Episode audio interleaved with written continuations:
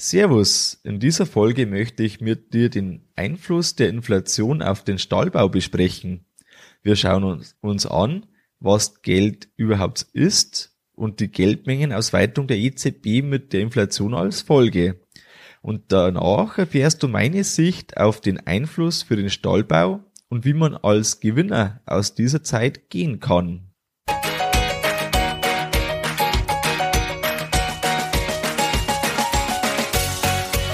Herzlich willkommen beim Kuhstall Bau und Umbau Podcast. Hier bekommst du viele nützliche Ideen und Tipps für deinen optimalen Stall mit Blick auf das Wohl von Mensch und Tier. Schön, dass du da bist. Ich bin Gusti Spötzl und ich unterstütze Milchkuhhalter, die richtigen Entscheidungen für ihren Stallbau oder Umbau zu treffen und eine für sich optimale Lösung zu finden, ohne jemals schon einen Stall geplant und gebaut haben zu müssen. Hallo in der heutigen Folge. Heute geht's um ein hochaktuelles Thema. Die Inflation, die läuft in den Zentralbanken weltweit eigentlich aus dem Ruder. Ich nehme die Folge jetzt Ende Juni 2022 auf und da ist die Inflationsrate, die offizielle in Deutschland mit 7,9 Prozent angegeben. Uns Landwirte treffen ja die Inflationsraten immer besonders stark, weil vor allem in der Vergangenheit, da sind die Erträge, die Erlöse nicht mitgestiegen, aber die Kostenseite, die ist immer größer geworden. All das, was ich jetzt sage, da möchte ich gleich einen Disclaimer am Anfang stellen. Zum einen ist es keine Beratung und trotz sorgfältiger Recherche, die ich gemacht habe, kann ich keine Gewähr auf die genannten Zahlen übernehmen. Zum Thema jetzt an sich, ähm, das, was ich als erstes besprechen möchte, das sind jetzt halt, ähm, allgemeine äh, Sachen zum Thema Geld und das geht dann über auf die Inflation. Mir geht's darum, dass wir uns miteinander einfach nochmal bewusst machen, was denn überhaupt Geld ist und auch teilweise ein bisschen in die Vergangenheit schauen, so dass wir einfach dann nochmal ein bisschen besseres Verständnis auf das Thema rund um die Inflation bekommen. Was ist Geld? Geld ist, äh, also hat erstmal drei zentrale Eigenschaften. Als erste zentrale Eigenschaft ist es eine Rechengröße. Ähm, damit ist einfach gemeint, wenn man was verkauft oder einkauft, man möchte ja wissen, ist jetzt etwas teuer, ist es groß, wie kann man da rechnen? Ähm, wenn man jetzt einfach so hingeworfen bekommt, 40 Cent für die Milch, ist das jetzt viel oder ist das wenig? Da ist es einfach wichtig, dass man ein Verständnis hat für die Größenordnung, in der man sich bewegt und das gut abschätzen kann. Oder wenn jetzt da irgendein Gerät 1000 Euro kostet, ist jetzt das viel oder ist das wenig? Weil welche Probleme hat man, wenn das nicht einheitlich ist? Wenn man jetzt zum Beispiel sich überlegt oder stell dir vor, du wärst jetzt in Schweden Du musst jetzt plötzlich alles in die Krone umrechnen. Da wird jetzt irgendein Betrag hingeworfen und du hast keine Ahnung, ob das jetzt viel oder ob das wenig ist. Weil du musst erstmal umrechnen, okay, das sind jetzt so und so viel Euros, gut, jetzt hast du wieder eine Vorstellung. Und wenn jetzt halt irgendwas seinen Wert ständig verliert, wie wir es jetzt aktuell mit der Inflation haben, dann muss man die Preise ja ständig anpassen. Also wenn jetzt die, der Euro eben an Wert verliert als Beispiel. Eine zweite zentrale Eigenschaft von Geld, das ist das, das Tauschmittel. Das ist das, als das wir das Geld auch ständig verwenden. Weil was wäre sonst? Man müsste irgendwie Äpfel gegen seine Milch eintauschen, Fleisch gegen Mehl. Ähm, das, das wäre alles einfach völlig unpraktisch. Früher hat man sich da ein bisschen so geholfen, dass man beispielsweise Salz verwendet hat. Salz war früher eine Art Währung. Ähm, es hat Regionen gegeben, da waren Muscheln recht rar, da hat es wenig Muscheln gegeben, da waren das ähm, ein Zahlungsmittel, da hat man einfach gesagt, ja, die kann man nicht so leicht vermehren, ähm, weil wir haben keine und deshalb die Muscheln, die da sind, die können wir gut hin und her tauschen für einen Gegenwert und dann läuft die Sache. Woanders, wo es zum Beispiel nur Sand gibt, aber keine Steine, konnten besondere Steine dann als Zahlungsmittel verwendet werden. Ähm, genau, das war einfach da so ein Tauschmittel, das man früher da verwendet hat. Aber erst, äh, als wir dann das einheitliche Geld so bekommen haben, da ist es dann einfach möglich geworden, dass man einfach die Arbeitsteilung so macht, wie wir es heute auch kennen, die Ansätze davon, dass ähm, immer mehr Spezialisierung durch diese Arbeitsteilung auch möglich wurde. Weil wenn man jetzt sich zum Beispiel einen Schlepper anschaut, und da ist jetzt ziemlich egal, welche Farbe auf dem Schlepper ist, ähm, das fängt ja alles irgendwie so an, dass da mal Eisen aus der Mine kommt. Und da werden schon Maschinen benötigt, ähm, dass überhaupt das Eisen dort, die Eisenmine abgebaut wird und dass das im Hochofen gebrannt wird. Da sind schon wieder Technik nötig, es ist Energie notwendig. Ähm, dann muss das transportiert werden, es muss verarbeitet werden, es muss zusammengebaut werden. Ähm, das Ganze ist dann auf der Straße unterwegs oder auf Schienen. Dazu braucht es Züge oder Lastwägen.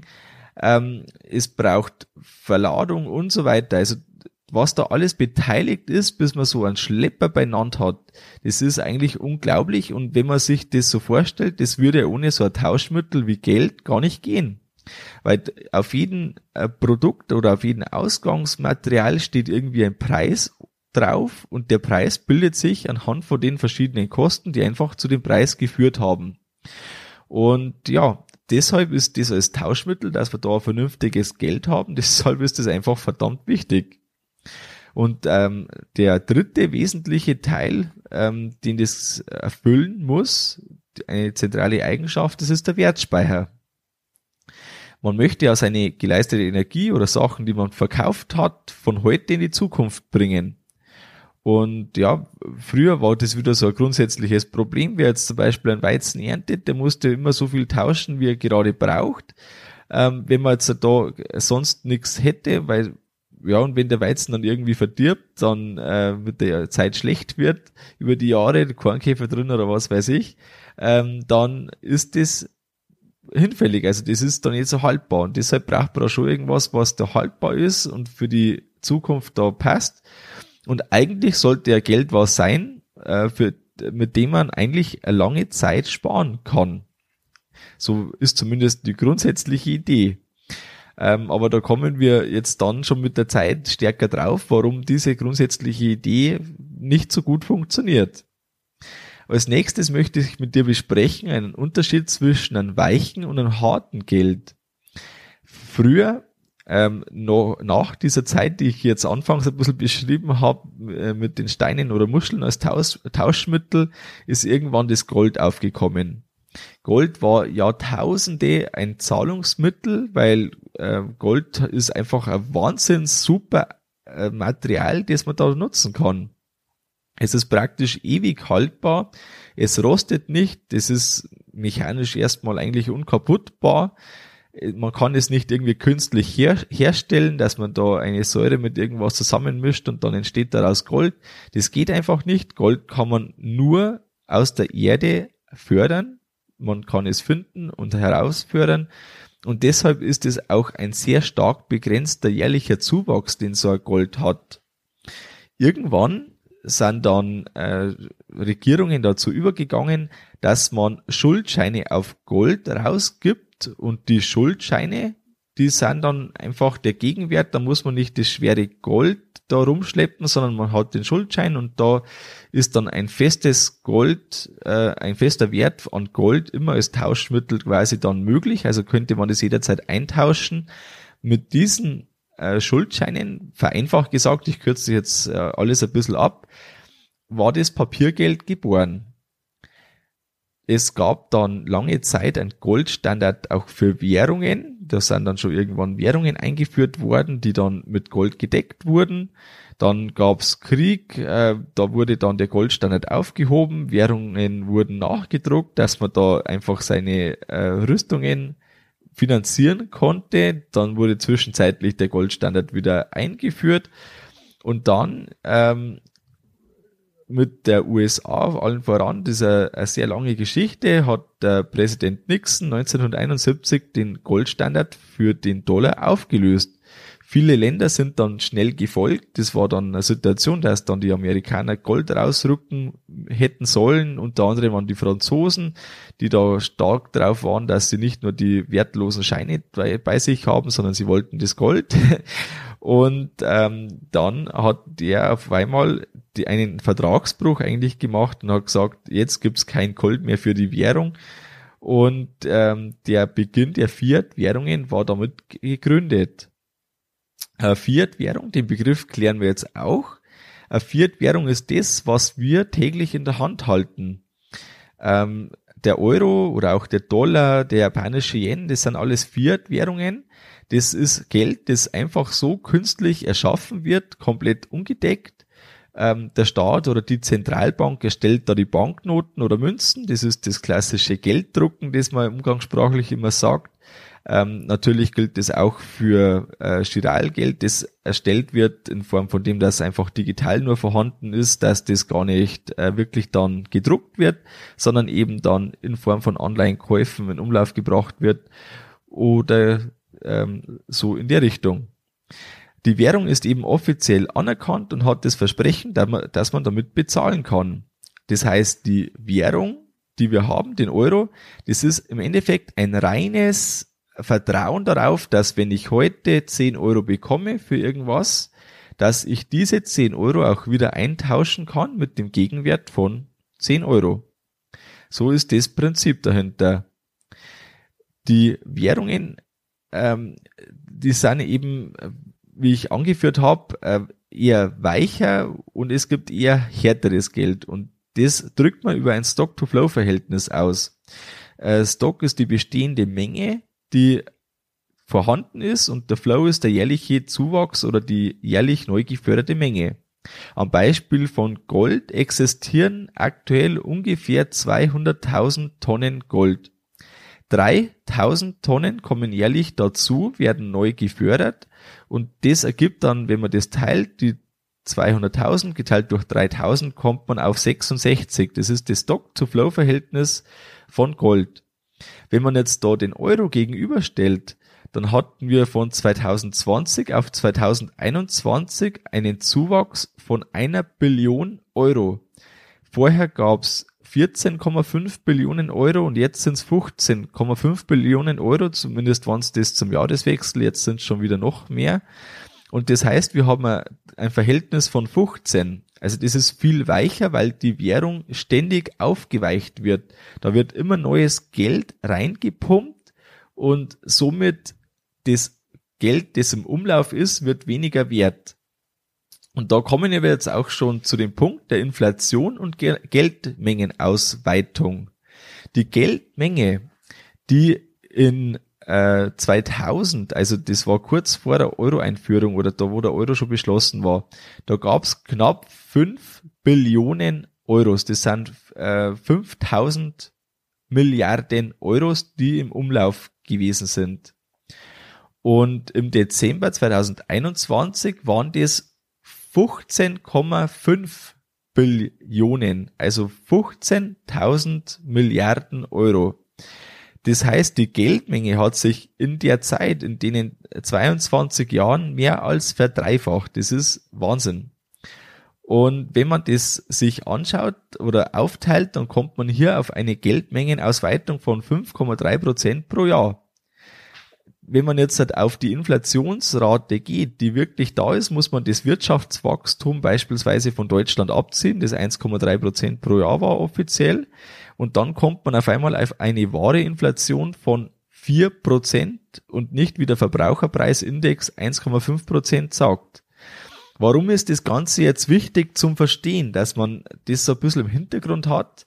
Ähm, vielleicht erstmal, was macht das denn? Wenn man jetzt 1000 Euro hat und 4% Inflation pro Jahr, dann bedeutet das, dass man von heute aus gesehen im Jahr 2040 nur noch 500 Euro an Kaufkraft hat oder andersrum gesagt 2000 Euro das Teil kostet, das heute 1000 Euro kostet. Innerhalb von ähm, 18 Jahren ist es dann. Wenn man jetzt 8% äh, Inflation hat, wie jetzt momentan die aktuelle Inflationsrate ist, dann bedeutet das, dass man in neun Jahren nur noch 500 Euro Kaufkraft hat aus den heutigen 1000 Euro oder anders gesagt, dass in neun Jahren 2000 Euro das Teil kostet, das heute 1000 Euro kostet. Wenn du da selbst äh, umeinander rechnen möchtest und da ein bisschen einfach äh, ja, mal schauen möchtest, was ist wenn und so, dann kann ich dir eine App empfehlen. Die App heißt Rechenknecht. Ich habe dir das äh, im Artikel zur Folge auch verlinkt. Ähm, Rechenknecht ist eine super App für alles, was so in Richtung ähm, Kredit rechnen, Zins rechnen, äh, wenn man spart, mit Zinsen rechnen, ähm, Inflation rechnen und viele andere Sachen. Also das ist da echt super äh, gemacht von den Entwicklern, kommt aus Deutschland die App und ist eine klare Empfehlung. Habe ich schon länger auf dem Handy und äh, wenn man da schnell mal irgendwas rechnen möchte, äh, wirklich gut. Genau, wie schon angesprochen, ist der offizielle Verbraucherpreisindex, die offizielle Inflation bei 1,5 Prozent. Und wie kommt jetzt diese Spanne zustande, dass die offizielle eben 1,5 Prozent und die eigentlich wahre anhand von der Geldmengenausweitung Wareninflation 4 Prozent? Wie kommt das zustande? Und da muss man sich hinterfragen, wer äh, setzt denn die Inflationsrate fest? Und die Inflationsrate äh, setzt erst einmal der Staat fest, beziehungsweise eine Institution, die vom Staat beauftragt ist. Und da kann man sich fragen, welche Interessen stecken denn dahinter? Ähm, eins ist klar, der Staat, der Schulden macht, der profitiert von einer offiziell niedrigeren Inflationsrate, als die offizielle Inflationsrate ist, äh, weil Schulden indirekt weniger werden, wenn eine Inflationsrate hoch ist. Und außerdem ist da noch ein steuerlicher Effekt, wer Steuern eintreibt und die äh, Freibeträge nur langsam anpasst, die Leute dann doch mehr verdienen, ist es ganz klar, dass dann auch wieder der Staat profitiert. Die meisten Ökonomen gehen ja davon aus, dass so zwei Prozent eine ideale Inflationsrate sind. Zwei Prozent, das ist so eine langsame Inflationsrate, aber man muss sich trotzdem bewusst sein, ähm, das Geld, das vielleicht man selber erspart hat, das wird aktiv weniger wert. Jedes Jahr.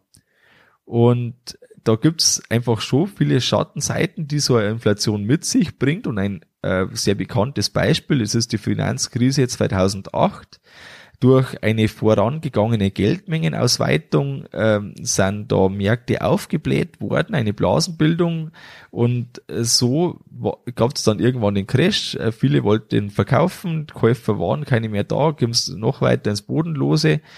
Und dann, äh, genau, also die, wer sich dafür interessiert, gibt es viele Infos im Internet, aber das ist ein Beispiel, was eine Ausweitung der Geldmenge und damit verbundene Inflation mit sich führt. Äh, wie wird jetzt der Verbraucherpreisindex errechnet? Und da gibt es einen Warenkorb, äh, der beinhaltet äh, verschiedene Waren, die so im Alltagsleben gebraucht werden. Was aber nicht beinhaltet wird, das ist der Kauf von Wohnungen oder Grundstücken.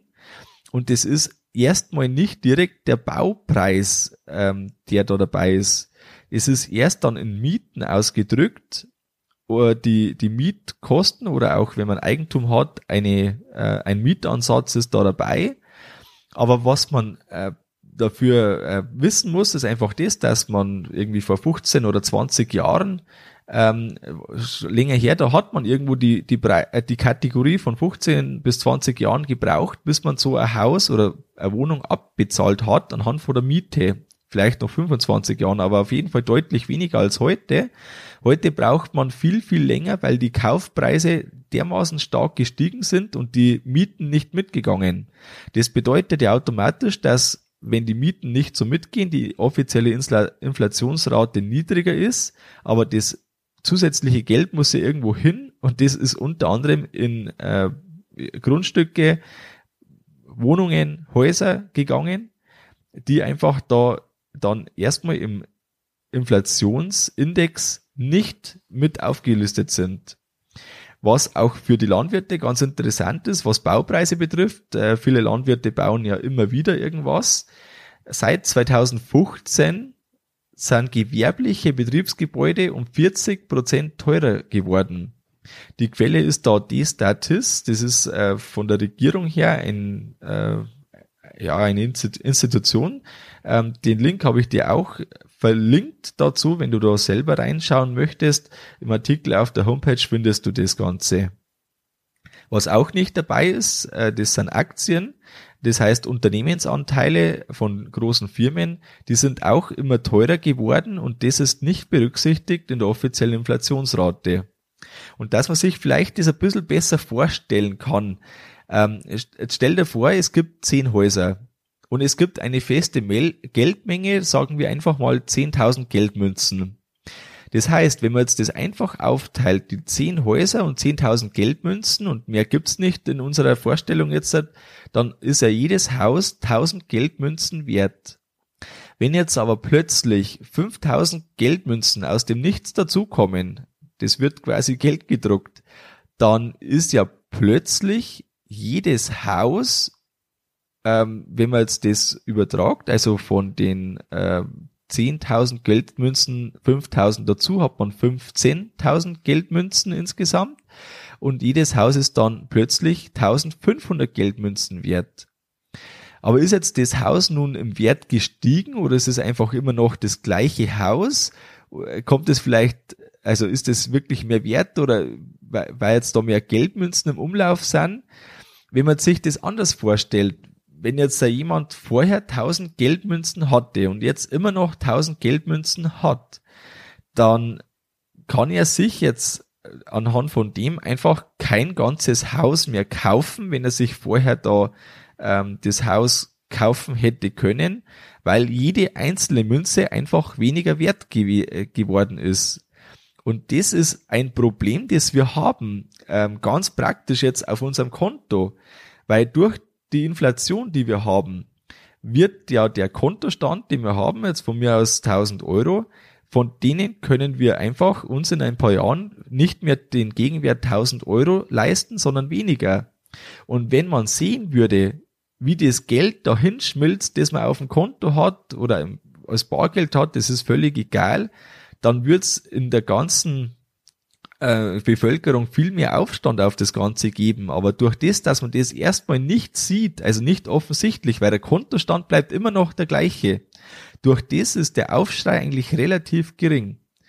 Ich befürchte ein bisschen, dass der neue Standard in ein paar Jahren, das kann vielleicht noch länger dauern, vielleicht aber geht's auch schneller, dass das dann einfach völlig normal ist. Man geht zum Italiener und eine Pizza kostet 25 Euro. Eine ganz normale Pizza bei einem ganz normalen Italiener. Wenn man sagt, heute irgendwo die Hälfte vielleicht, dann dauert das noch ein paar Jahre und dann ist das der neue Standard. Das kann passieren. Aus meiner Sicht kann man aus dem System aber nicht ausbrechen. Das geht nicht. Wenn man jetzt das systematisch äh, anschaut, dann sind zwei Dinge gut. Das sind zum einen Schulden und Sachwerte. Was schlecht ist, ist Geld auf dem Konto. Und die Situation, die wir da haben, die schadet der Allgemeinheit. Da bin ich felsenfest davon überzeugt. Unser Rentensystem, wenn man anschaut, das ist ja katastrophal aufgestellt. Wir haben ganz viele äh, Anleihen, nominale Werte drin und praktisch ist das, dass äh, nicht inflationsgeschützte Sachen einfach wirklich da Problem sind. Ähm, was ich jetzt auch im Folgenden dann sage, ähm, ist ganz wichtig, der, der Schuldenberg, den man selber hat, der darf nicht so groß sein. Also alles, was da ähm, kommt, da muss man immer da ein bisschen Klarheit im Kopf bewahren. Ganz wichtig. Und ähm, was nicht immer selbstverständlich ist, ein Teil der Sachwerte sollte im Zweifel schon relativ schnell verkauft werden könnte, können. Also Teil der Sachwerte, äh, wenn jetzt zum Beispiel ist ein Oldtimer in Immobilien, in was weiß ich, das ist ja erstmal nicht so leicht zum Verkaufen. Ähm, ich kenne jemanden, der möchte äh, momentan äh, ein Haus verkaufen und jetzt ist es einfach die Lage schwieriger geworden, der Zins ist gestiegen. Ähm, er findet faktisch momentan für seine Preisvorstellung keinen Käufer. Würde er jetzt äh, zum halben Preis das verkaufen, dann wird es wahrscheinlich schnell gehen. Ähm, aber momentan macht es einfach Sinn, dass er abwartet. Es wird sich irgendwann ein Käufer finden, aber momentan ist es jetzt einfach schlecht. Wenn man jetzt aber relativ zügig äh, an Geld herankommen möchte, das in Sachwerten geparkt ist, dann eignet sich das einfach weniger gut für das Ganze. Und ein Grundsatz ist mir auch wichtig, dass, äh, dass der immer klar ist, äh, Cash ist King, ist das Sprichwort, ähm, oder anders gesagt, Liquidität kommt vor Rentabilität es wäre eigentlich rentabler, wenn man alles vom Konto runternehmen würde und dann äh, in irgendwelche guten, äh, hochverzinslichen Sachen reingeht oder in Werte, die steigen. Aber Sache ist einfach, dass man die Liquidität braucht, auch wenn die Inflation das faktisch wegfrisst. Das hilft praktisch einfach nichts. Jetzt möchte ich ein kleines Zwischenfazit einbauen, bevor wir auf den Einfluss auf den Stahlbau kommen und auch wie man äh, die Inflation für sich nutzen kann. Ähm, wir haben festgestellt oder uns bewusst gemacht, die drei Eigenschaften von Geld, das ist zum einen die Rechengröße, das Tauschmittel und der Wertspeicher, das äh, in der Inflationszeit einfach nicht gut gegeben ist oder zumindest vor allem der Wertspeicher ist da einfach schlecht. Das ist faktisch leider einfach so. Ähm, wir kennen jetzt den Unterschied zwischen einem hartem und einem weichen Geld und die offizielle Inflationsrate ist nicht gleich der Geldmengenausweitung minus Wirtschaftswachstum. Das bedeutet, dass die inoffizielle Inflationsrate deutlich höher ist als die offizielle oder die ehrliche ist höher als die offiziell angegebene. Und nun kommen wir jetzt zum Einfluss auf den Stallbau. Grundsätzlich sind wir in einer glücklichen Lage, finde ich. Der Milchpreis, der kann mit der Inflation mitgehen. Im Gegensatz, wenn man jetzt beispielsweise Biogasanlagen anschaut, die haben einen festen Strompreis, haben aber variable Substratkosten. Ähm, in, in, Zeiten, in denen Dünger teuer ist, in denen äh, Getreide teuer ist, steigen logischerweise mit die Substratkosten an und somit ist es erstmal nicht inflationsgeschützt, das Ganze. Der Milchpreis war in den letzten Jahren immer auf irgendwie einem ähnlichen Niveau, also wenn man die Jahrzehnte so zurückschaut. Und wenn man das sich so betrachtet, dann gab es ja auf der einen Seite einen Produktionsfortschritt, der hätte erstmal die Kosten gesenkt. Gleichzeitig gab es aber auch die Inflation. Und besonders wenn man die Landtechnik anschaut, dann sieht man es ja sehr deutlich. Ähm, die Inflation, die spürt die, La die Landwirtschaft schon sehr stark. Und das hat dazu geführt, dass zu dem Preisniveau, das wir so gehabt haben, vielleicht noch zusammen mit dem Zinsniveau, dass sich das irgendwie immer ausgeglichen hat und somit keine äh, ja dauerhafte dauerhafter Milchpreisabfall war, aber auch kein dauerhafter Anstieg. Wenn man jetzt in die Zukunft schaut, dann kann man ja schon erstmal davon ausgehen, dass wenn die Inflation sich weiterentwickelt, auch der Milchpreis sich mitentwickeln kann.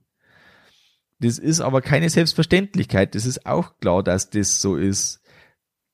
Man muss als Betrieb rechnen können, seine Zahlen kennen und überlegen, ob jetzt, wenn man jetzt einen Neubau oder Umbau denkt, ob das machbar ist. Ähm, weil erstmal von der Inflations, also von den Preissteigerungen hätte ich jetzt nicht die große Angst, weil ich glaube schon eher dran, dass Milchpreise auch mitziehen können und das auch dauerhaft tun werden, wenn der, die Umgebung steigt also die, die umgebende ähm, Marktlage und Kostenlage. Was äh, ein Faktor ist, das sind die Stallbaukosten in Cent pro Kilogramm Milch auf äh, den Betrieb, die Lasten, das ist völlig klar. Und wenn da zwei Cent mehr da stehen, dann lasten da zwei Cent mehr. Aber der größte Kostenblock, das sind ja eher die Futterkosten. Und von dem her ähm, ist der Anteil an den anderen Kosten zwar natürlich entscheidend, aber ob jetzt da sind mehr oder weniger dasteht, ist nicht immer das Kriegsentscheidende. Das, ähm, das ist eher noch wichtiger, dass das Ganze rundum läuft.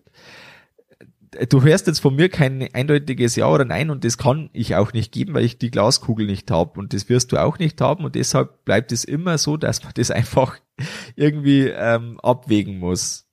Was für mich eher die fragliche Situation ist, und das ist eine sehr äh, schlechte Situation für Deutschland, wie konkurrenzfähig die deutsche Landwirtschaft in Zukunft international gesehen bleibt und welche Auflagen zu uns noch alles kommen, die uns das Leben schwerer machen. Das ist ein, eigentlich eine der größeren Sorgen, die ich habe.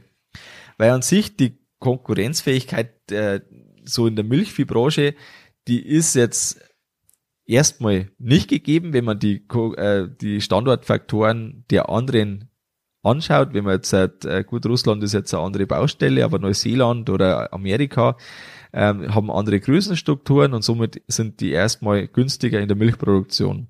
Wenn man es schafft, die deutsche Marke irgendwie äh, weiter zu etablieren und einfach das als äh, hochwertiges Produkt dazustehen zu lassen, dann kann es wieder gut ausschauen. Aber da, da spielt viel so hin und her.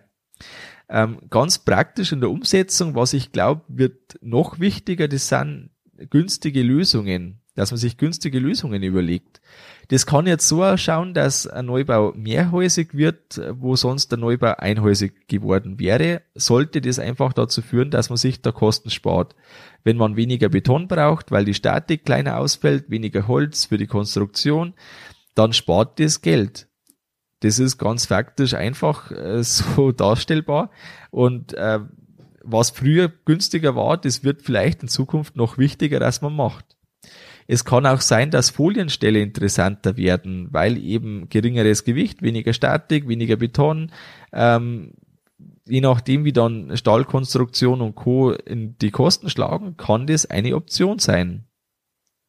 Ähm, Umbauten, Neubaut, äh, Umbauten und Anbauten im Vergleich zum Neubau werden nach wie vor interessant bleiben, wo es irgendwie möglich ist. Aber zum Schluss muss man einfach für sich überlegen, was Sinn macht und äh, ja, wie schon angesprochen, also die Zukunft, die ist immer ungewiss, da bin ich mir sicher. Und keiner weiß, was wirklich kommt, da bin ich mir auch sicher.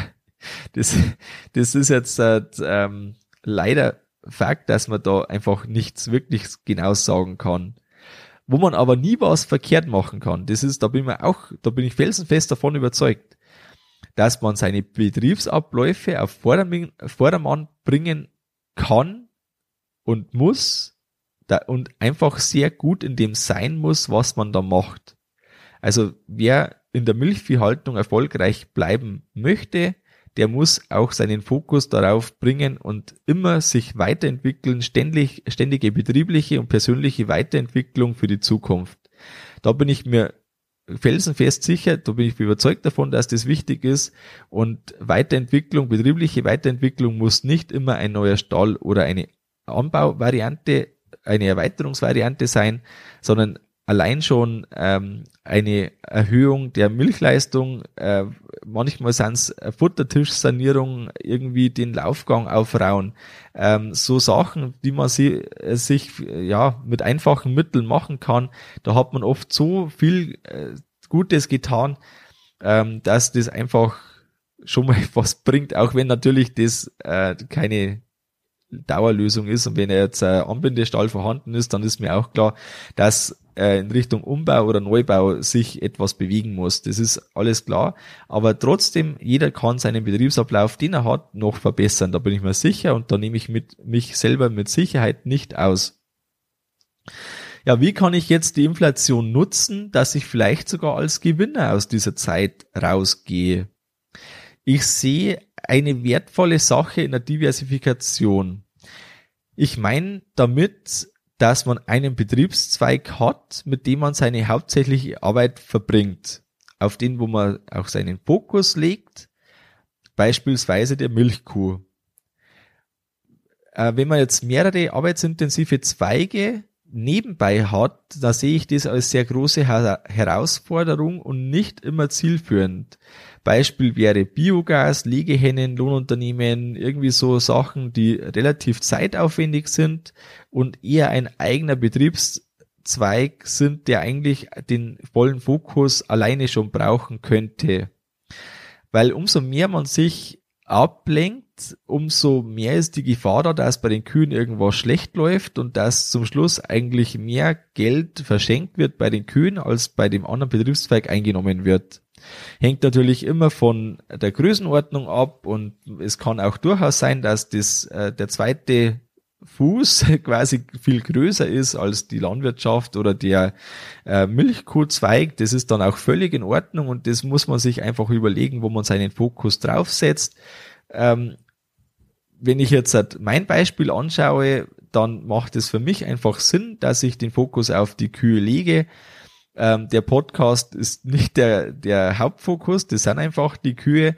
Der Podcast bringt mir, durch das, dass das wirklich komplett ja das gleiche Themengebiet ist, bringt mir sogar oft Ideen für die Kühe, die dann zum Schluss die Kühe wieder verbessern oder den Betriebsablauf verbessern. Und somit ist das eigentlich eine Win-Win-Situation. Und der Nebeneffekt, dass ich meine Erfahrungen mit dir teilen kann, ist da auch ein, ein guter ähm, Zugewinn für beide Seiten.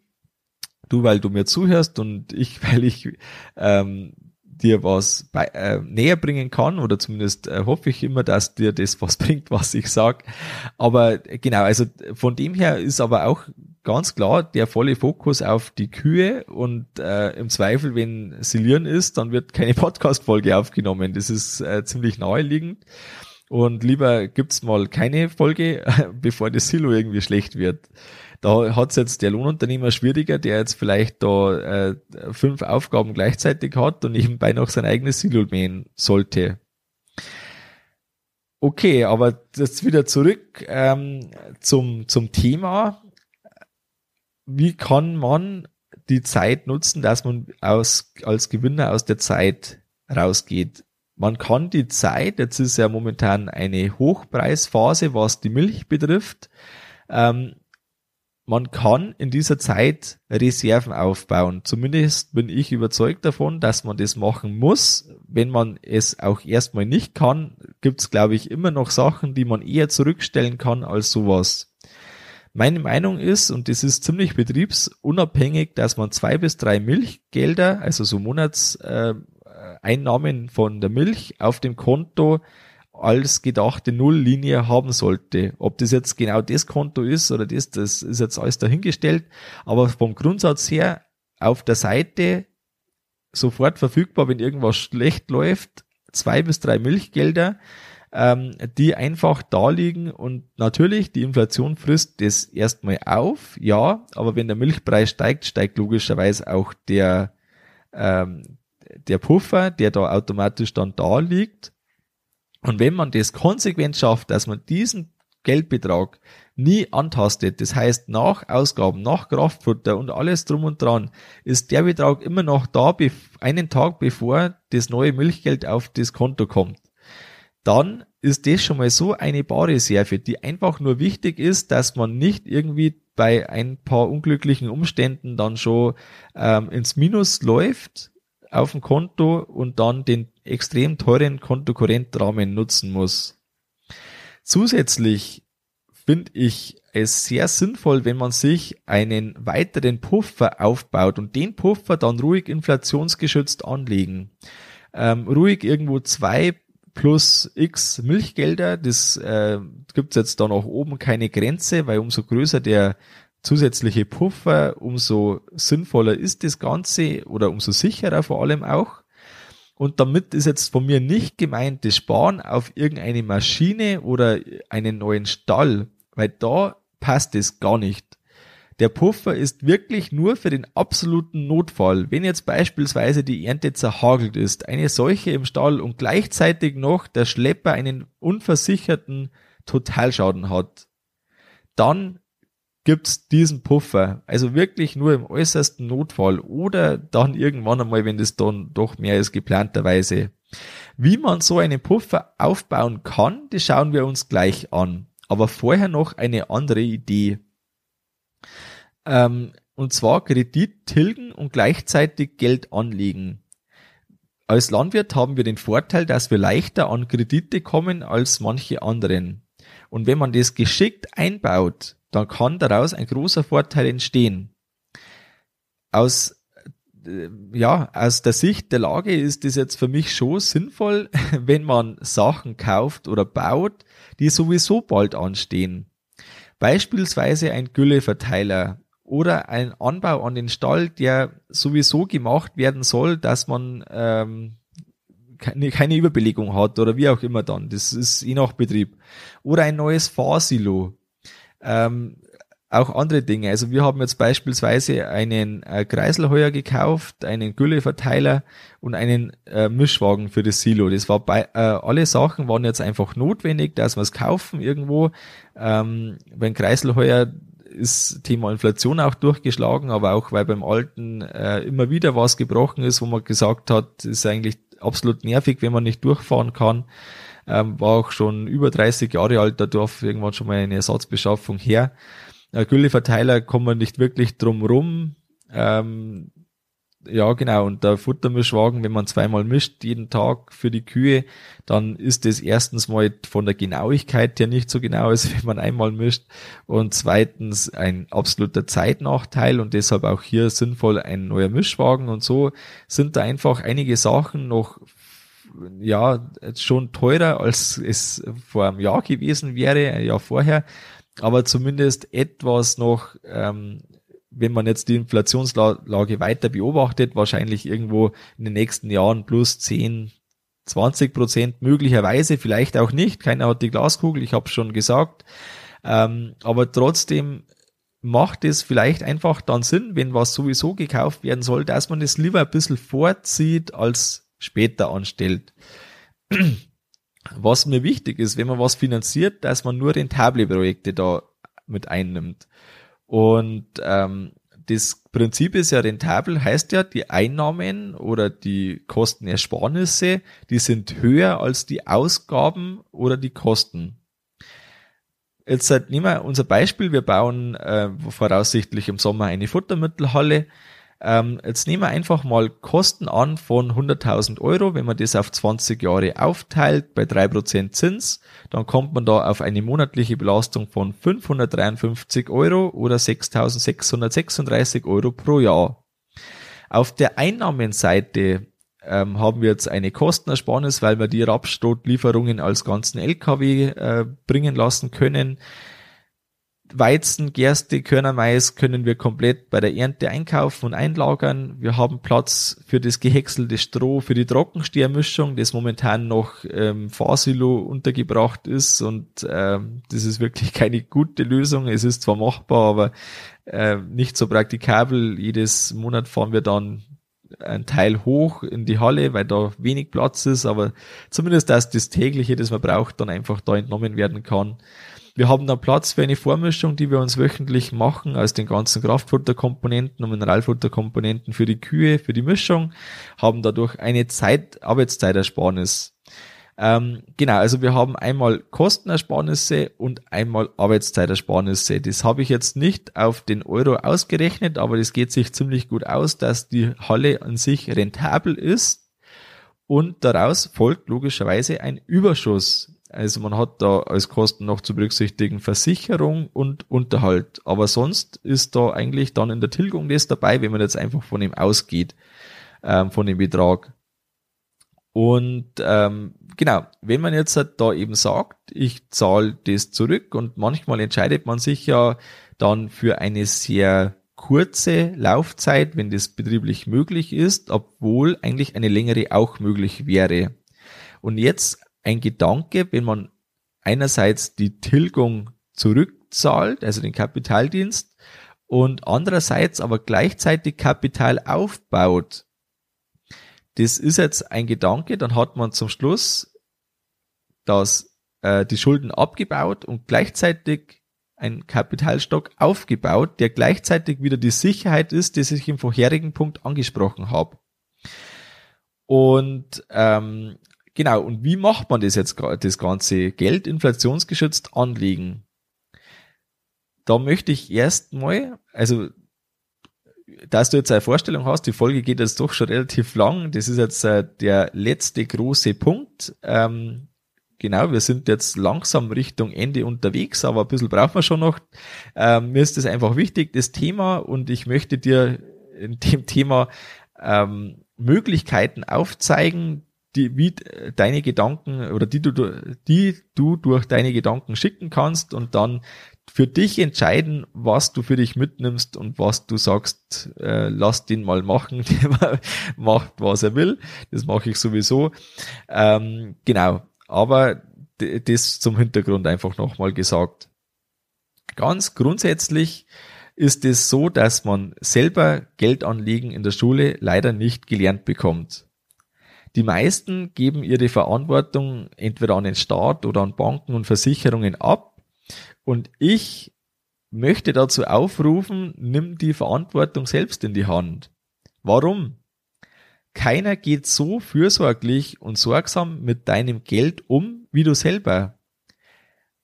Wenn ein äh, Banker oder ein Versicherer dein Geld bekommt, dann ist es nicht sein eigenes Geld erstmal. Auch wenn er sagt, er geht so gut um, wie er es mit seinem eigenen Geld machen würde, das kann ja auch sein, ist alles in Ordnung, aber ich empfehle dir, mach das selber. Dass du das selber kannst, für den Fall, dass du jetzt nicht schon tief drinsteckst in dem Thema, ähm, gibt wirklich sehr viele gute Podcasts und Blogs und YouTube-Kanäle und auch Bücher gibt's zum Thema, äh, wie man das machen kann. Und ich habe jetzt drei Tipps für dich, ähm, die ich selber anhöre und die meiner Meinung nach wirklich gut sind. Das ist zum einen, einen der Finanzfluss Podcast und ähm, die Podcast-Folgen gibt's auch als YouTube-Video. Der Geldbildung Podcast und die Anfangsfolgen beschreiben äh, ganz viel noch sehr ausführlich von der Finanzvisier rockt. Alle drei Sachen habe ich im Artikel zur Folge verlinkt. Ähm, schau da gerne rein, mach dich da schlau und ich möchte jetzt einfach nur den Anreiz dazu schaffen, da gibt's was meine Aufgabe sehe ich jetzt überhaupt nicht darin, äh, zu sagen, wie geht das genau und was muss man machen und auf was muss man aufpassen. Da muss man auf einige Sachen aufpassen und deshalb beschäftigt, beschäftige ich wirklich ausführlich mit dem Ganzen. Das ist wirklich wert, weil wenn man sich mit seinen Finanzen beschäftigt, dann ähm, hat man automatisch auch mehr Bewusstsein für das Ganze, für das Thema Geld und das ist sowas Wichtiges. Ähm, weil Geld ist was Gutes und wenn man gut mit dem umgeht, dann ist es auch einem immer wohlgesonnen. Ähm, entscheide dich dann für einen Weg, wenn du dich damit ausführlich beschäftigt hast. Und äh, wir schauen uns jetzt das ein bisschen an, wenn man sich dazu informiert hat. Also ich habe mich sehr, sehr ausführlich zu dem ganzen Thema informiert und ich bin sehr froh darüber, dass ich das gemacht habe. Und irgendwann muss man dann einfach mal anfangen, anfangen kleine Beträge da ist äh, erstmal nicht mehr weg, wenn jetzt wirklich was weg wäre, als das, wenn man jetzt einmal gut zum Essen geht. Äh, von dem her ist das, äh, kann man ganz niederschwellig anfangen, aber einfach mal anfangen. Warum sind jetzt Aktien überhaupt inflationsgeschützt? Weil ich habe ja gesagt, Geld inflationsgeschützt anlegen. Und ich, ich gehe jetzt endlich darauf ein, dass man über Aktien-ETFs das macht. Das ist eine sehr ähm, gute Variante, die schnell verfügbar ist, falls mal irgendwie der Vollkatastrophenfall eintritt.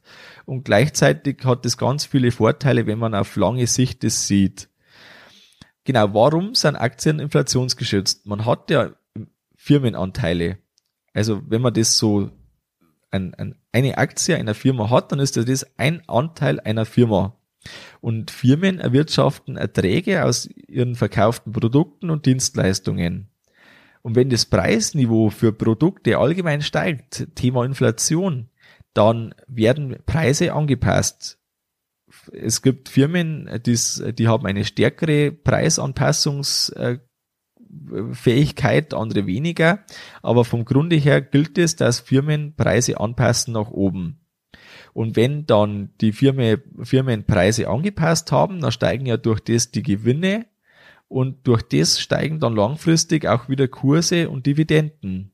Wichtig ist mir, dass man das Ganze langfristig sieht. Welche Risiken habe ich hauptsächlich am Kapitalmarkt? Es gibt hauptsächlich zwei Arten von Risiko. Das ist zum einen Schwankungen. Und deshalb ist wichtig, dass man nur Geld reingibt, das man die nächsten zehn Jahre voraussichtlich nicht braucht es ist immer gut zu wissen, dass man dran kommt, falls irgendwie der Vollkatastrophenfall eintritt. Man sollte es aber nicht brauchen. Ähm, 50% Einbruch, den gibt's immer wieder mal. Hat es in der Vergangenheit immer wieder schon mal gegeben. Auch 80% und mehr sind möglich, theoretisch. Ähm, ja, solange man in dem Moment, in dem der Kurseinbruch ist, nicht verkaufen muss, hat man ja keinen Verlust. Wenn jetzt zu dir irgendjemand sagt, ähm, was weiß ich, äh, dein, dein gebrauchter Schlepper, den du verkaufen möchtest, kommt jeden Tag ein Preisangebot und manchmal seien es 10.000 Euro, wo jemand zuruft und dann sagen es 2.000 Euro und 3.000 und du denkst, ja, das ist mir jetzt schon zu wenig, aber da warten wir jetzt noch ein bisschen, da, das wird schon wieder, dann wird schon wieder, dann kommen auf einmal 5.000, 7.000, 8.000 und plötzlich kommen doch wieder die 10.000. Und dann äh, ist ja das immer nur so eine Momentaufnahme von dem Prinzip. Wenn man verkaufen muss und man muss in dem Moment verkaufen, wo keiner mehr, äh, keiner bereit ist, mehr als 2000 Euro zu zahlen, dann ist es ziemlich schlecht. Wenn man sagt, man kann warten und irgendwann kommen die 10.000 schon wieder und dann verkauft man erst, dann ist es besser. Und wenn man gar nicht verkauft und es steigt langfristig noch mehr, dann ist es noch besser. Genau. Das Prinzip, das da gilt, das ist so ein bisschen wie der Hund an der Leine. Wenn jetzt das Frauchen da entlang geht, einen Weg äh, ganz gleichmäßig in gleicher Geschwindigkeit, dann wird der Hund, der dabei ist, mal schneller laufen voraus und äh, ganz interessant dann irgendwie dann an der Seite schauen, was da ist. Das Frauchen geht weiter, der Hund bleibt stehen, dann ist er mal hinter ihr, mal läuft er da äh, wieder vor ihr, mal läuft er neben ihr. Das Frauchen ist quasi so ähm, der, die gleichmäßige Richtung, die einfach im Kapitalmarkt bei den Aktien nach oben geht. Und der Hund ist die Schwankung, die geht mal nach oben, geht mal nach unten, ist, ist sehr stark ähm, einfach von, von den Meinungen vieler Teilnehmer abhängig, von äh, dem, was gerade in den Nachrichten kursiert und vielen anderen Sachen. Aber so langfristig gesehen, in der Vergangenheit, zumindest die letzten 200 Jahre, war das ähm, eine sehr gute Sache. Dann haben wir noch das Ausfallrisiko. Wenn man jetzt auf einzelne Aktien geht, dann riskiert man einen Totalausfall. Ein Beispiel dafür war Wirecard. Ähm, keiner oder wenige haben geglaubt, dass das wirklich äh, so ist, dass das so kommt und plötzlich war es so und dann war das bei Null. Und deshalb ist es so wichtig, dass man breit streut. Wer jetzt beispielsweise auf einen MSCI World geht, der hat 1600 Firmen aus 23 Ländern drin und äh, dass jetzt wirklich 1600 Firmen, die größten auf der Welt, gleichzeitig pleite gehen, das ist eher unwahrscheinlich. Wenn mal einzelne wegfallen, das fällt gar nicht so wirklich auf oder fällt nicht so stark ins Gewicht. Und so hat man dieses Ausfallrisiko stark minimiert und die Schwankung, mit der muss man einfach leben. Mein äh, Tipp ist an dieser Stelle, spare monatlich einen festen Betrag als Sparplan der wird dann automatisch ähm, eingerichtet als Dauerauftrag. Und wenn man das so automatisiert macht, dann, ähm, dann überlegt man nicht, ist heute der richtige Tag oder morgen oder wäre gestern gewesen, äh, sondern man macht einfach das ganz stur und ganz ähm, einfach. Das ist eigentlich ganz langweilig, aber es führt eigentlich automatisch zu einem hohen Kapitalstock. Möglich ist es schon ab 25 Euro im Monat. Es gibt deshalb auch keine Ausrede, dass man nicht irgendwie klein anfängt. Und wer da 50 Jahre lang beispielsweise 50 Euro im Monat auf die Seite legt und durchschnittlich 7% pro Jahr nach Kosten ähm, verwirklicht, das ist äh, auf jeden Fall möglich, dann ist nach diesen 50 Jahren äh, ein Einsatz von 30.000 Euro zusammengekommen. Also ein ordentlicher Betrag, 50 Jahre, 50 äh, Euro im Monat. Wenn man jetzt die 7% Rendite wirklich hat, dann kommt man auf ein Endkapital von, halte dich fest, 250.000 Euro. Und das ist einfach die unvorstellbare Macht des Zinseszinseffektes, das da zu tragen kommt. Deshalb ist es sinnvoll, wenn man einfach das über lange Zeit macht und umso länger die Dauer, umso kleiner können die Beträge sein und es kommen trotzdem wirklich erhebliche Beträge zustande. Jetzt gehen wir nochmal auf die Futtermittelhalle zurück und ich habe ja da gesagt, äh, wenn man jetzt irgendwie da einen kleinen Teil von dem Kapitaldienst anlegt, zum Beispiel 20 Prozent in einen MSCI World ETF, das wären dann 110 Euro im Monat.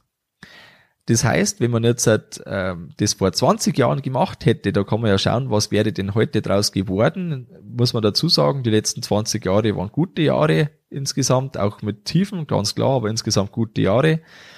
Ähm, dann hätte man 26.000 Euro investiert. Der Kapitalstock, der in diesen 20 Jahren entstanden wäre, wäre tatsächlich 80.000 Euro möglich durch 13 Prozent pro Jahr, die in dieser Zeit da, äh, da waren. Und das sind wirklich ordentliche Beträge, die man da gleichzeitig mit dem Rückzahlen sich aufbauen kann. Und das ist gleichzeitig eine Wahnsinnssicherheit für unvorhergesehene Sachen, die kommen können. Und wenn die Inflation stärker ist, dann ist auch tendenziell die äh, Verzinsung stärker. Und wenn die Inflation geringer ist, ist es tendenziell langfristig gesehen auch so. Nach zehn Jahren, wenn man jetzt gesagt hätte, oder wenn man jetzt von heute nach äh, vorwärts schaut, wenn man jetzt zehn Jahre lang für sechs Prozent äh, anlegt, dann hat man immerhin äh, 18.000 Euro auf der Seite. Das ist ja auch schon ein ordentliches Geld, das man sich überlegen kann bei einer Anschlussfinanzierung, ob man sich jetzt das ähm, da quasi entnimmt und dann eine Sondertilgung macht oder ob man sagt, gut, äh, lasse ich weiterlaufen, muss man nur bedenken, wenn er wirklich ausgerechnet in dem Moment, wo man da das macht, ein Crash ist und dann ist das einfach viel weniger wert und würde das verkaufen, dann hat man wirklich Verluste realisiert und das wäre schlecht. Den letzten Punkt, den ich jetzt habe, oder der letzte Gedankengang, könnte man auch dazu sagen, das ist das Sparen in Bitcoin. Man kann es, äh, wenn man möchte, dazu mischen zum Aktien-ETF und der Bitcoin verbindet viele Ansprüche, die man an das Geld hat. Ähm, wenn du dich ganz zurückerinnerst an den Anfang äh, mit der mit der äh, Wertaufbewahrung vor allem, die ja in unserer Währung schlecht gegeben ist, ähm, das hat man langfristig gesehen. Wahrscheinlich, man muss dazu sagen, der Bitcoin könnte immer noch irgendwas sein, dass das nicht auf Dauer bleibt aber momentan schaut alles so aus, zumindest äh, in dieser Form, wie ich mich damit beschäftige, dass der gekommen ist, um zu bleiben. Und dann ist das eine echte Möglichkeit, zumindest in äh, mit kleinem Geld oder mit überschaubaren Anteilen am gesamten investierten Kapital, dass man da rein äh, investiert oder äh, spart in Bitcoin. Das ist ja bei Geld spricht man in der Regel von Sparen und dass man einfach den frühen Einstiegszeitpunkt, der aktuell noch da ist, weil ganz viele das noch nicht ähm, auf dem Schirm haben, dass man jetzt schon dabei ist und dann langfristig davon auch profitiert und gleichzeitig das ganze System dahinter kennenlernt, weil das ist echt spannend. Ähm, zuerst mal, was ist Bitcoin?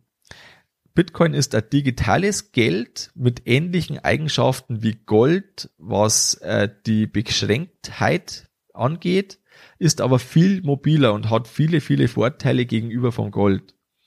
Es gibt insgesamt nur maximal 21 Millionen Bitcoins. Das kann nicht mehr geben. Das ist einfach äh, so festgesetzt anhand von dem ganzen äh, System, das dahinter steckt, der Blockchain, ähm, Technologie. Das geht jetzt zu weit, dass wir da genauer das ausführen.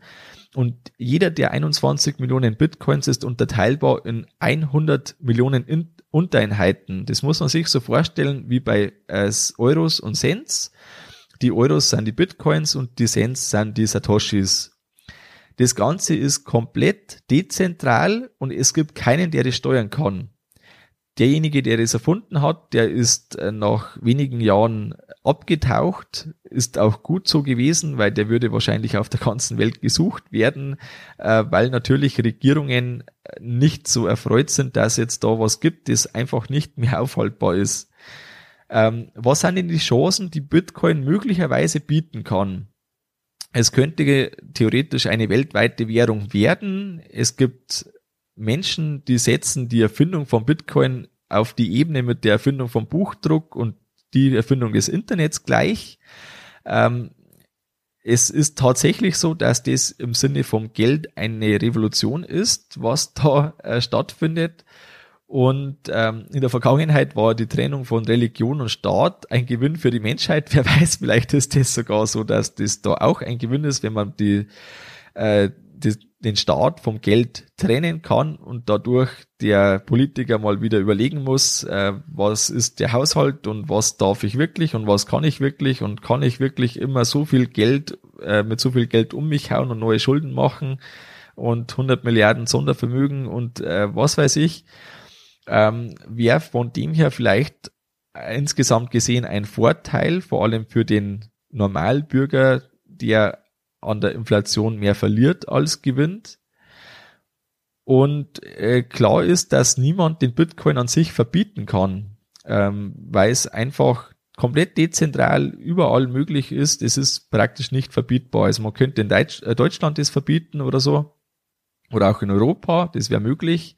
Ähm, aber faktisch ist es so, dass man trotzdem das noch haben kann. Das ist nicht möglich. Es geht einfach nicht. Ähm, genau, und es ist ein offizielles Zahlungsmittel in El Salvador. Das ist auch ganz interessant, dass ein Land auf der Welt gesagt hat, ähm, das hat keine eigene Währung, die nutzen den Dollar und die haben gesagt, wir möchten nicht nur vom Dollar abhängig sein, äh, wir nutzen das als offizielles Zahlungsmittel. Mein Tipp für dich, den gebe ich dir so weiter, wie ich ihn ungefähr bekommen habe. Setze dich 100 Stunden mit dem Thema auseinander und entscheide dann bewusst dich für oder gegen den Bitcoin. Ähm, du erkennst in der Zeit die Risiken, die Chancen, wenn du dich wirklich ausführlich damit beschäftigst und du lernst zu verstehen, wie man, wenn man wirklich das machen möchte, da richtig spart. Wenn man das angeht, macht auch wieder ein Sparplan Sinn. Das geht mit wenigen Euros im Monat, ähm, dass man da äh, das bespart und dann ähm, kann das einfach wachsen. Man ist ein bisschen drin, man beschäftigt sich damit und man könnte ja ähm, oder man, man weiß einfach Bescheid, egal was kommt.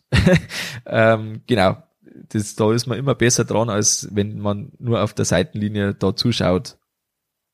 Ich halte es eben, wie ich schon gesagt habe, für sehr wichtig, dass man sich damit beschäftigt, weil wenn man sehr spät dran ist, dann profitiert man nicht vom Start und ähm, es ist durchaus möglich, dass ähm, da einfach auch Steigerungen da sind, auch von der Hinsicht her und weil die Thematik an sich, die Technologie wahnsinnig interessant ist. Ich habe äh, zwei empfehlenswerte Podcasts für dich. Äh, wenn du Pod Podcasts gerne hörst, dann passt das ideal, weil da kannst du neben der Arbeit, wenn es eine einfache Arbeit ist, vor allem kannst du das nebenbei noch äh, zu dir aufnehmen. Das ist sehr vorteilhaft.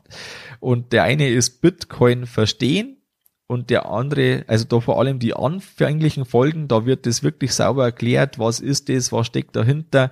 Ähm, das ist für Einsteiger ganz gut geeignet. Ich habe da äh, sehr viele Folgen angehört, das war wirklich interessant. Und äh, zum anderen die Bitcoin-Bibliothek, der ist schon etwas herausfordernder vielleicht manchmal, aber ist auch wirklich interessant. Und ähm, genau, die zwei Podcasts, wenn du da stärker einsteigen möchtest, sind auf jeden Fall sinnvoll. Ein Achtung möchte ich auch noch aussprechen, wenn man irgendwie in Google äh, Bitcoin kaufen eingibt, habe ich schon davon gehört, äh, gibt es auch Abzockmaschen und da muss man wirklich einfach sich vorher sauber informieren, wie geht man das ganze Thema an, bevor man auf irgendwas reinfällt. Und es gilt immer, wenn dir irgendjemand 400% äh, Rendite pro Tag verspricht, dann kann das einfach nicht stimmen, weil 400%, da würde man mit 100 Euro Einsatz in sieben Tagen Millionär sein. Es ist eher unrealistisch und deshalb ähm, ja immer ein bisschen am, am Boden der Tatsachen sich orientieren. Nach dieser sehr langen Folge äh, kommen wir jetzt zum Fazit der heutigen Folge. Die Inflation ist für uns Landwirte wahrscheinlich höher als die offizielle Inflationsrate. Das haben wir jetzt da festgestellt, äh, unter anderem wegen den Baupreisen, äh, die einfach uns doch direkt treffen und auch ähm, Landtechnik, Eisen und Co. Man kann so handeln, dass die Inflation einem Einzelnen hilft, und das ist auch deshalb meine Empfehlung, sich mit dem Thema stärker auseinanderzusetzen. Und über Aktien-ETFs kann man einen inflationsgeschützten Kapitalstock aufbauen. Mir ist das Thema ein echtes Anliegen und deshalb habe ich jetzt eine große, große Bitte an dich. Teile die Folge bitte mit zwei Berufskollegen, die diese Folge interessieren könnte. Ich möchte, dass noch mehr wissen, dass es wichtig ist, sich mit dem Thema zu beschäftigen und dass es nicht nur hilft, Schimpfe, Schimpfe, sondern dass man wirklich aktiv handeln kann, um sich, ja, äh, zumindest das Beste daraus zu machen. Falls ich dir jetzt halt einfach zu viel auf einmal her, äh, vor die Ohren geworfen habe, dann tut's mir leid, aber du hast den großen Vorteil, dass du die Folge einfach nochmal anhören kannst und wenn sein muss, noch ein drittes Mal. Das ist vor allem dann sinnvoll und hilfreich, wenn ich zu viele Zahlen, zu viele Fakten oder zu viele äh, einzelne Punkte gebracht haben, wo du zwar sagst, das war jetzt interessant für mich, aber das war mir jetzt einfach zu viel.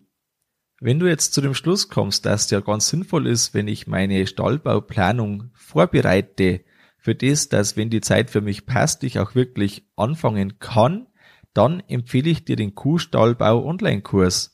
Du kannst dich jederzeit auf die Warteliste eintragen. Der Kurs ist aktuell geschlossen, aber der öffnet voraussichtlich im Herbst 2022 wieder seine Tore. Und darin kannst du deine Stallplanung so weit fertig machen, dass du dann, wenn du sagst, jetzt packen wir an, auch wirklich startklar bist. Zum Abschluss der heutigen Folge möchte ich ein Zitat bringen. Das Zitat kommt von geldbildung.de und das heißt, Geldbildung schadet nur dem, der keine Geldbildung hat. Das war's mit der Folge vom Kuhstallbau Podcast. Sei auch nächstes Mal wieder dabei. Dein Gusti Spötzl.